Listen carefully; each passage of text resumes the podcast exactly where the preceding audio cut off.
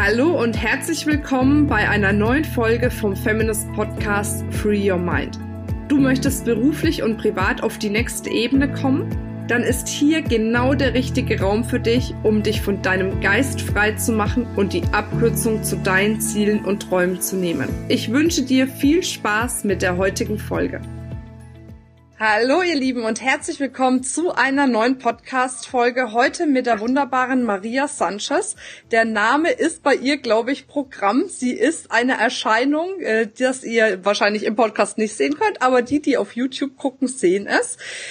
Ja, sie ist Therapeutin, hat mehrere Bücher mittlerweile geschrieben, hat sich tatsächlich auch auf das Thema Essverhalten spezialisiert, hat darüber ganz, ganz viel auch recherchiert, eine eigene Methode entwickelt. Was genau dahinter steckt, das wird sie uns heute in dem Interview verraten und vor allem, was das auch letzten Endes für dich bedeuten kann, wenn man danach lebt oder diese Dinge für sich beherzigt. Schön, dass du dabei bist, liebe Maria. Ich freue mich sehr. Ich freue mich auch sehr. Hallo Marina. Hallo.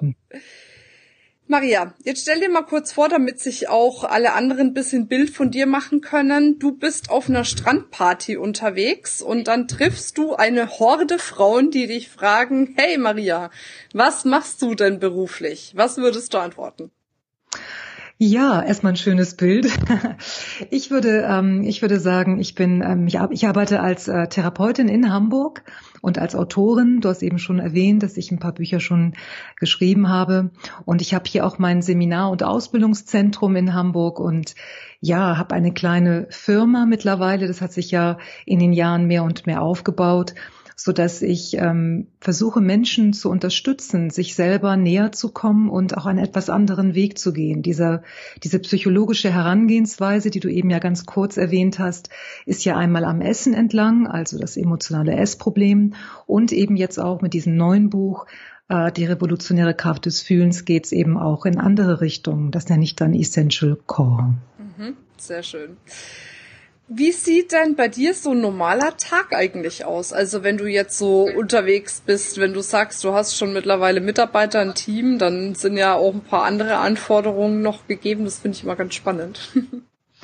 Ja, also für mich ist äh, ganz wichtig, den Tag auch zu beginnen, dass ich erstmal ein bisschen in die innere Einkehr gehe. Für mich spielt ähm, der Rückzug bei all dem, was ich ja im Außen auch ähm, tue, ob ich Seminare gebe oder Vorträge halte oder eben auch als Geschäftsführerin bin ich ja auch meiner Firma sehr eingespannt, ähm, ist das aber ganz essentiell für mich, dass ich ähm, zweimal am Tag gehe ich in die innere Einkehr und so beginne ich auch meinen Tag. Das heißt, ich meditiere und, und spüre so ein bisschen, was ist eigentlich in mir. Und ich bin ein großer Fan von Bewusstsein. Also ich ähm, forsche seit mittlerweile über 25 Jahren eben am menschlichen Bewusstsein so. Und, ähm, und dann starte ich meinen Tag oft eben, dass ich dann nach dieser Meditation erstmal meine Mails checke, was ist alles so gekommen, so am späteren Abend oder manchmal auch im, am Morgen. Im Augenblick ist es sogar so, dass ich äh, seit ein paar Monaten morgens gleich um 6 Uhr eine Gruppe leite, nämlich meine Ausbildungsgruppe. Das ist, äh, das klingt natürlich jetzt sehr früh, aber ich ähm, ich wollte gerne etwas anbieten, dass die Menschen, die eben diesen Weg sehr tief gehen möchten, wie eben Menschen, die bei mir eine Ausbildung machen, dass die gleich morgens starten können mit einer Begegnung mit sich selbst. Und, ähm, und dann schaue ich, also ich gebe Therapie an einigen Tagen, ich habe Gruppen, die ich leite, ähm, ich fahre ins Büro und mache Mitarbeiterbesprechungen. Das ist sehr unterschiedlich, aber sehr breit gefächert. So. Also man, man könnte sagen, vielleicht darf ich das noch sagen, ein Bereich ist wirklich das, ähm, das therapeutische Arbeiten. Ein Teil beschäftigt sich stark mit, als, ähm, mit der Ausbildung und ein Teil ist der geschäftliche. Und für mich der ganz wesentliche Anteil eben auch, der ganz wichtig für mich ist, ist eben die innere Einkehr dabei auch.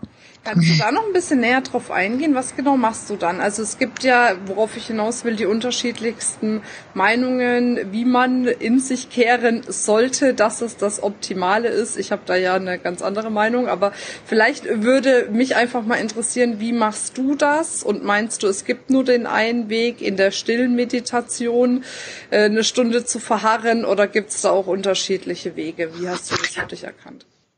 Also ich gehe da wirklich einen ganz eigenen Weg und habe, ähm, ich meditiere mittlerweile eben auch schon seit vielen Jahren, eben über 25 Jahre. Und damals war es für mich so, dass ich irritiert war, weil der, also der Weg, den, ähm, den ich eben äh, Menschen gerne näher bringen möchte, der ist ja ein sehr tiefer emotionaler Weg. Aber Letztlich ist es etwas, wenn man den tief geht, wo Psychologie und Emotionsarbeit zusammengeht. Und deshalb bin ich überhaupt kein Fan davor, äh, davon, wenn man sagt, du musst dich so und so hinsetzen, du musst das so und so machen. Ich glaube, wir haben viel zu viele. Du musst, du solltest, du darfst nicht. Und ähm, als ich damals ähm, eben vor vielen Jahren mich begonnen habe zu interessieren, eben für diese ganzen Dinge, die im Bewusstsein geschehen, durch eine Krise, in der ich war, war ich quasi gezwungen dazu. Aber ich bin heute sehr dankbar, dass ich das kennenlernen durfte. Da habe ich nach bestimmten Formen des Meditierens gesucht und habe nichts finden können, wo die Emotionen auch eine Rolle spielen. Da hieß es eben damals ähm, in Achtsamkeitsmeditation, die damals ja noch gar nicht so bekannt waren, ne? es kommt und geht. Und, äh, und ich merkte aber, dass mein inneres Empfinden so stark war, die Emotionen sind der Schlüssel, weil die Haltung, mit der ich meditiere, ist das Entscheidende.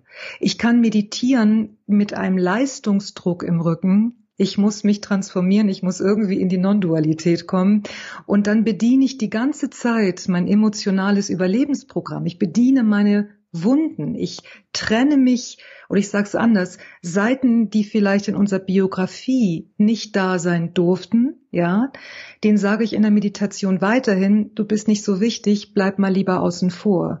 Und diese Art ging für mich gar nicht. Also habe ich irgendwann gesagt, okay, das klappt nicht ich muss das irgendwie für mich selber kreieren. Und daraufhin hat sich eine ganz eigene Form des Meditierens entwickelt, die natürlich viel auch, ähm, man kann sie sehr, sehr weit gehen, auch ins Non-Duale rein. Aber die Emotion, das Fundament, dein Ich spielt genauso eine Rolle wie dein Nicht-Ich sozusagen. Und, und das halte ich für wichtig. Ich glaube, dass wir Menschen wirklich auf unterschiedlichen Ebenen präsent sind und nicht nur geistige Wesen da sind. Das stimmt.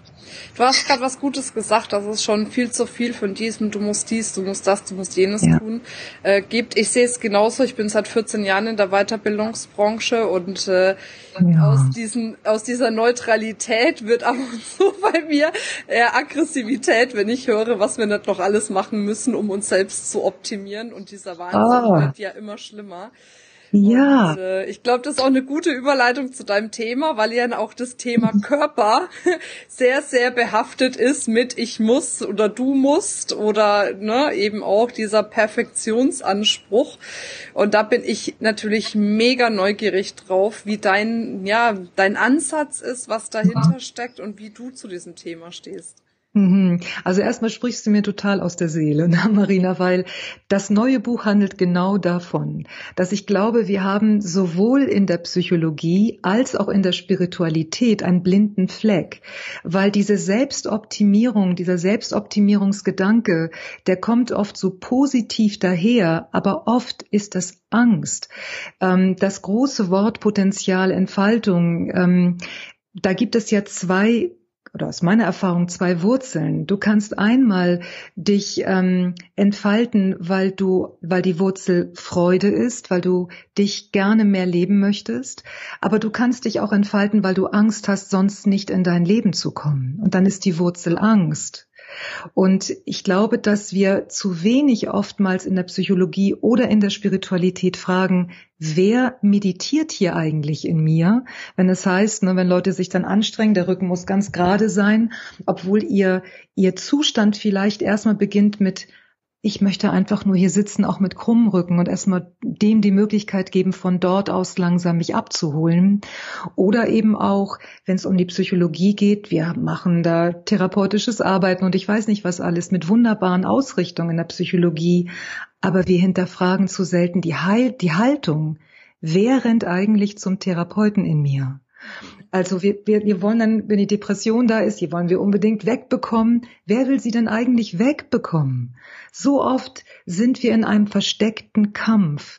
Und, ähm, und dadurch, glaube ich, bleibt ein ganzer Bereich in der Tiefe unberührt.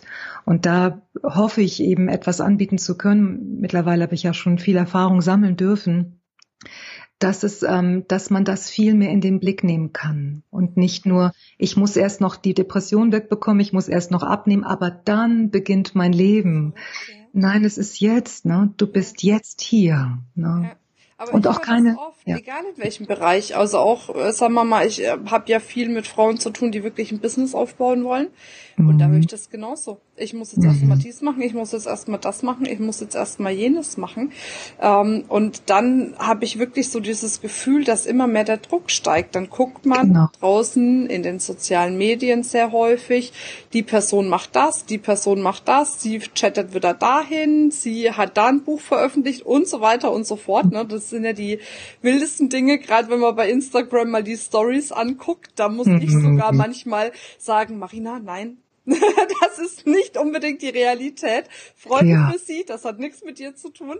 Ne? Und ja. ich bin ja schon von meiner Persönlichkeit her wirklich gestärkt und mhm. auch durch das, was ich erreicht habe. Aber ich glaube, dass viele, die am Anfang stehen, dadurch komplett verunsichert werden und auch irgendwo ein Stück weit ihr eigenes Licht echt unter den Scheffel stellen. Ne? Und dann Scheffel stellen oder versuchen auch vielleicht jemand zu sein, der sie gar nicht sind. Also ne, das, ähm, das ist ja keine leichte Sache, wenn man gerade am Anfang steht ähm, und äh, man man ist man hat ja vielleicht noch nicht so viel Erfahrung am Anfang. Ne? Das heißt, dieses kleine Pflänzchen, was da gerade kommt, denn es gibt ja Dinge, die tatsächlich auch zu tun sind und da den Weg für sich zu finden, dass ähm, dass man sich die Zeit auch nehmen darf, zum Beispiel mit den Ängsten auch zu gehen. Ne? Wenn ich merke äh, ähm, eine Frau oder ein Mann, die tun das und das und wir merken vielleicht, Mensch, das setzt so Druck in mir frei, mich auch dem Druck zuwenden zu können, damit ich mich wieder, damit ich wieder spüren kann, aber wer bin ich denn da? Wer bin ich denn? Weil letztlich, wir brauchen doch keine weiteren Kopien, ne? wir brauchen mehr Originale, auch im Businessbereich, ja, wir brauchen Menschen, die, die sich wirklich einbringen und ich glaube, wir brauchen auch viel mehr Authentizität und nicht nur so muss es sein. So, ne? Ja. Aber ich glaube, da ist das eigene Wahrnehmen, das eigene Gespür für sich selbst halt einfach wichtig, ne? Total. Und ich glaube, da ist es auch gut, wenn man sowas macht, wie du jetzt gesagt hast, mit der Meditation morgens, um einfach sich selber wieder mehr zu spüren. Ich glaube, wir haben einfach verlernt durch diesen ganzen Stress, durch dieses neumodische Hasseln, nennt man es ja jetzt mittlerweile, sich einfach selbst zu spüren, seine Bedürfnisse, seine Wünsche, seine Ängste, seine Träume, alles, was halt letzten Endes dazugehört, ne? Genau. Und ich glaube, es ist wichtig, weil oft ja schon die sehr merkwürdige Situation da ist, dann wird meditiert, um noch weiter zu optimieren. Ich finde, dann wird es ganz ganz schräg, ja, so. Ähm, aber wir bekommen so viele Eindrücke im Laufe des Tages, dass es gut tun kann, mit sich ein oder zweimal am Tag, je nachdem, was für jeden gut ist. Da gibt's ja auch nicht so, musst du es machen, ne? Ähm, dass du dir die Zeit nimmst, ein bisschen mit dir zu sein. Und vielleicht rasen deine Gedanken manchmal, na und? Weißt du, ehe du das wieder in den Kampf kommst, oh Gott, jetzt ich muss in die Stille kommen, ich muss in die Stille kommen. Vielleicht kannst du einen Moment deinen rasenden Gedanken einfach ein bisschen Raum geben. Vielleicht ist das, ist damit gar nichts verkehrt. Vielleicht muss es einfach jetzt erstmal rasen. Und irgendwann wirst du merken, das wird sich schon ein bisschen anders dann gestalten, wenn es Raum bekommt, wenn es da sein darf, wenn du da sein darfst. So, ne? Wahnsinn. Ich könnte stundenlang mit dir über dieses Thema sprechen. Jetzt müssen wir aber, glaube ich, zum Kernthema switchen. Ja, aber schön. wir dich eigentlich ja. eingeladen haben. Ja, das ja. andere Thema ist auch so wichtig. Das ist tatsächlich ja. so mein Herzensthema, ne? Aber schön, ja. Ähm, ja, jetzt lass uns doch mal zu deinem Thema kommen. Gerne. Also es war jetzt eigentlich ja auch dein Thema, es ist ja doof gesagt. Ist jetzt. ganz doll mein Thema auch, genau. ja. okay, genau. aber wenn man jetzt mal hergeht ähm, und und das betrachtet in Form von äh, dem Thema Essen.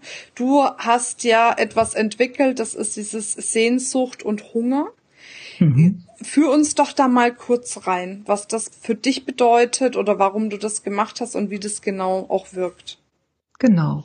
Also entstanden ist das äh, aus meiner eigenen Leidensgeschichte heraus. Ich war bis vor einigen Jahren eben sehr schwer essgestört, ähm, wog 30 Kilo mehr als heute und war total gefangen in dieser ganzen Hölle.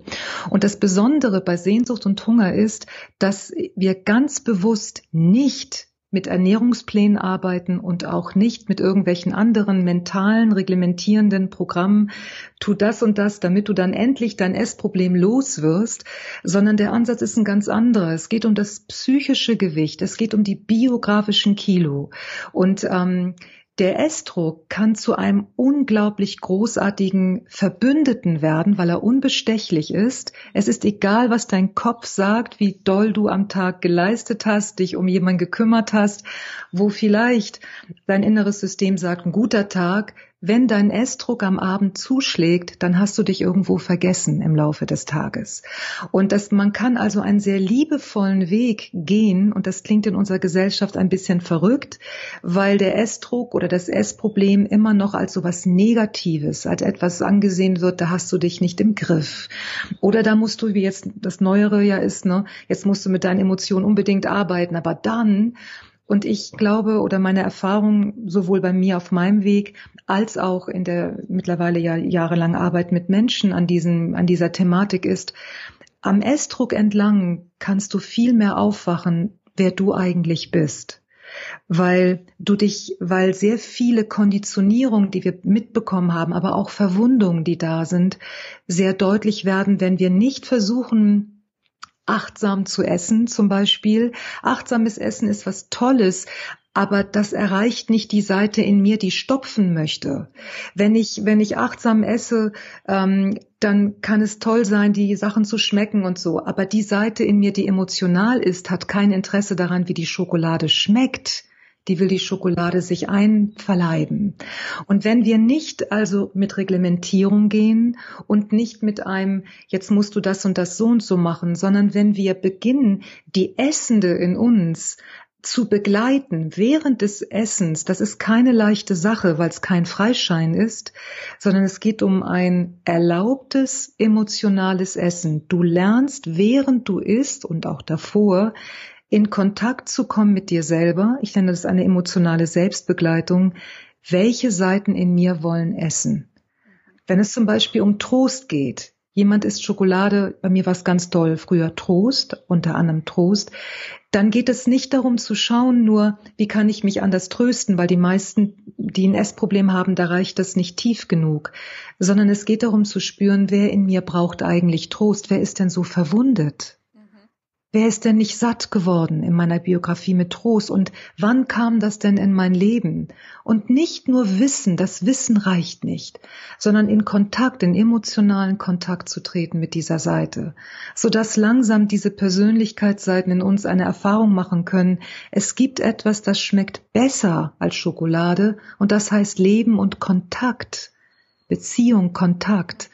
Aber das ist, ähm, das klingt jetzt leicht, das ist ein tiefer Weg, der ist nicht so einfach. Und ähm, aber wenn man das macht, dann dann dann kannst du biografische Kilo langsam lösen und du wirst du wirst in dir, du kommst mehr in Kontakt mit dir selbst und das ist sehr sehr schön, weil du merkst, mit mir war nie was verkehrt. Ich habe keinen Fehler. Mein Essproblem ist kein Fehler, den ich berichtigen, welches ich berichtigen muss. Da wächst ein tiefes Vertrauen so. Ich habe mal eine Frage. Ähm, ich habe das alles verstanden. es ist ein super ja. Ansatz. Jetzt fühle ich mich aber immer so ein bisschen in meine Community rein. Und eine Frage, die mich da gleich unter oder die mir gleich unter den Nägeln brennt, ist, ab wann hab ich denn so ein Problem? Hab ich so ein Problem ab dem Zeitpunkt, wo ich nicht mehr 90, 60, 90 hab, wie dieses Schönheitsideal äh, quasi draußen kursiert? Oder hab ich dann ein Problem, wenn ich sage, was weiß ich, ich bin bei 1,60 Meter, wiege ich 90 Kilo? Also mhm. wo fängt's an damit überhaupt? Weil ich glaube, das hat ja auch viel mit diesem Optimierungswahn zu tun, wenn eine Frau einfach weibliche Rundungen hat, dass es dann schon heißt, na naja, du bist zu dick, du musst abnehmen. Ganz genau. Dieser Weg, ähm, auf diesem Weg kommst du in das Gewicht, was dir entspricht. Der einzige Indikator, finde ich, oder so, das vertrete ich auch sehr stark, der ausschlaggebend ist, ist dein Leiden. Und selbst dein Leiden ist ja nicht etwas, also wo kein Leiden ist, ist ja kein Problem. Aber wenn du merkst und wenn du dich erkundest auf dem Weg, spürst du zum Beispiel, gibt es ein Leiden, weil du versuchst, einer bestimmten Vorstellung zu entsprechen. Als ich auf meinem Weg war, ich habe habe ja nicht begonnen, oh wunderbar, ich gehe den Weg, sondern es war ja ganz viel probieren und ich wollte am Anfang nur mein Essproblem loswerden. Ich wollte dünn sein, alles andere war mir egal.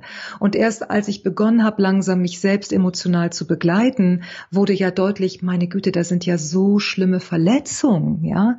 Ähm, und äh, dann war irgendwann für mich tatsächlich nicht mehr wichtig, wo ich lande. Es war mir egal. Also ich habe nicht gesagt, 30 Kilo müssen es sein. Wenn es 10 Kilo mehr oder 15 oder 20, keine Ahnung wie viele Kilo mehr, wenn, wenn ich gespürt hätte, das bin ich, wäre es okay gewesen. Ich war nicht mehr bestechlich. Und so erlebe ich das auch mit Klienten, die zu mir kommen oder auf die Seminare kommen. Manche haben eine ganz bestimmte Vorstellung. Du musst Größe 38 haben. Und es gibt Leute, die auf dem Weg merken, ich habe eine Klientin, bei der war das eben sehr stark so. Sie dachte, 20 Kilo muss sie abnehmen. Das ist so das. Ne? Und dann wäre sie okay, dann würde sie sich wohlfühlen und so, wie man es eben am Anfang denkt. Und dann hat sie gemerkt, nachdem sie eben 10 Kilo abgenommen hat und sich eben wirklich erkundet hat, sie mag die Rundung. Sie, das entspricht ihrem Bild von Weiblichkeit in ihrem Fall viel mehr so dass ganz langsam es sich dort eingependelt hat.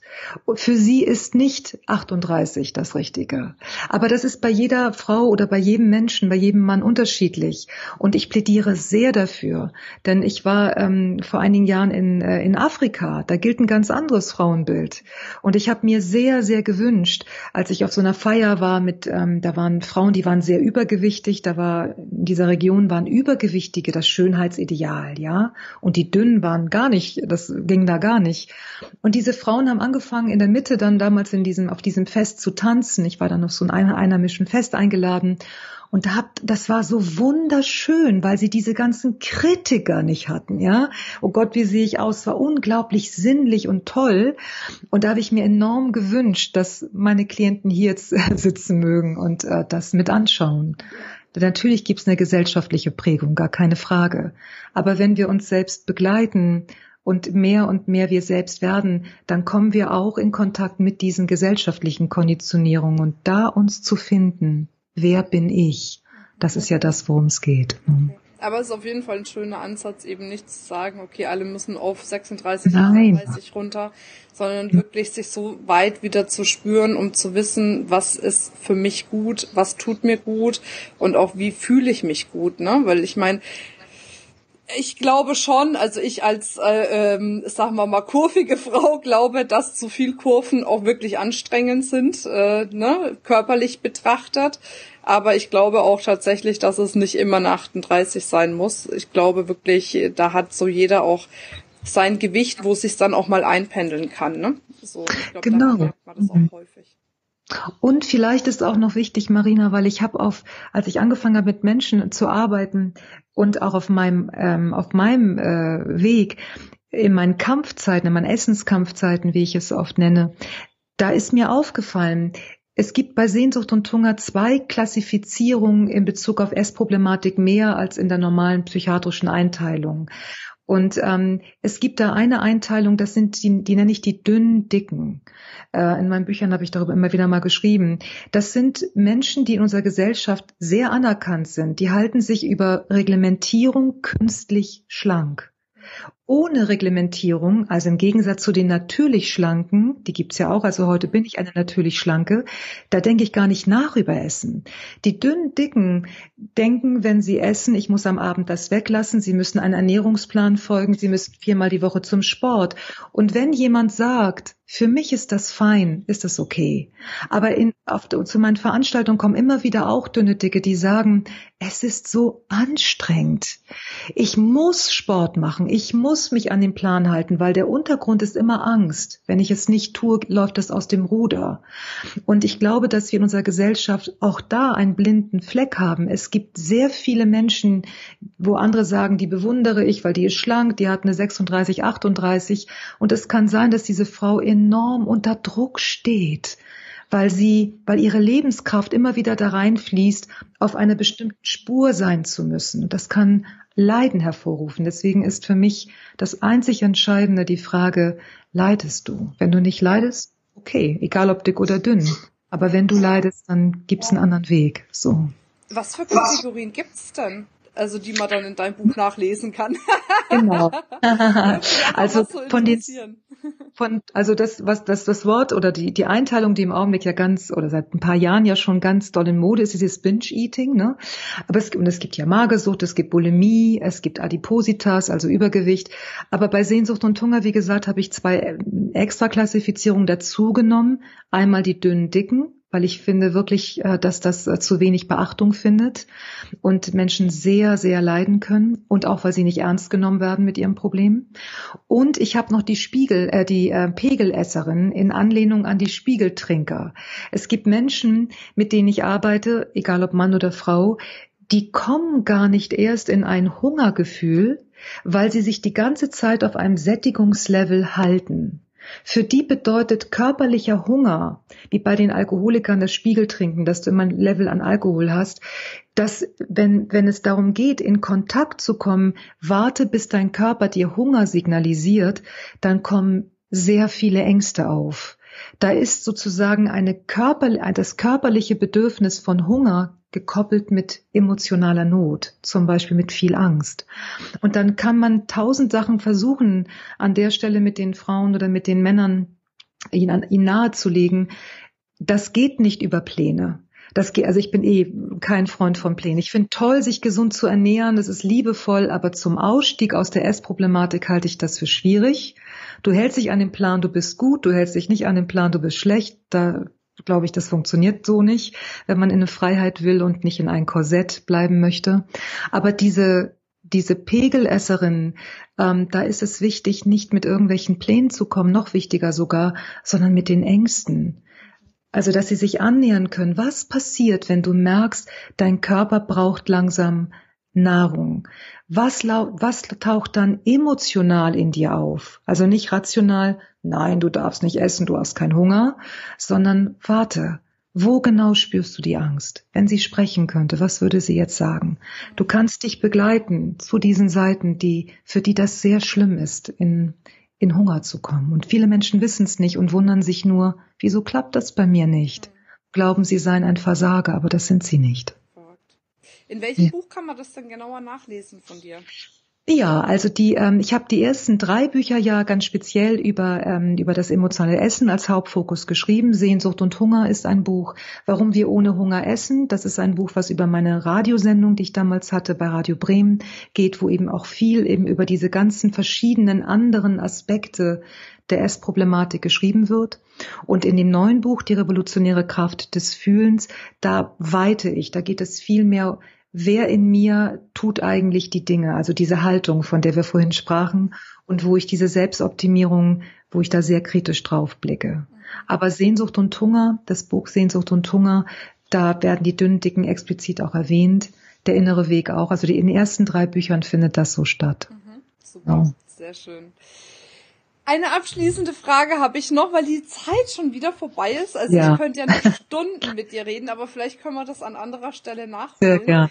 ja ähm, gern. Wenn du die Möglichkeit hättest, so eine mhm. riesengroße XXL-Tafel zu beschriften mit Wörtern, Bildern, Farben und du kannst da drauf eine Botschaft setzen und diese Botschaft erreicht jede Frau auf dieser Welt. Was mhm. würde auf der Tafel stehen oder wie würde die ausschauen? Ja, die Botschaft ist für mich ganz klar. Mit dir ist nichts verkehrt.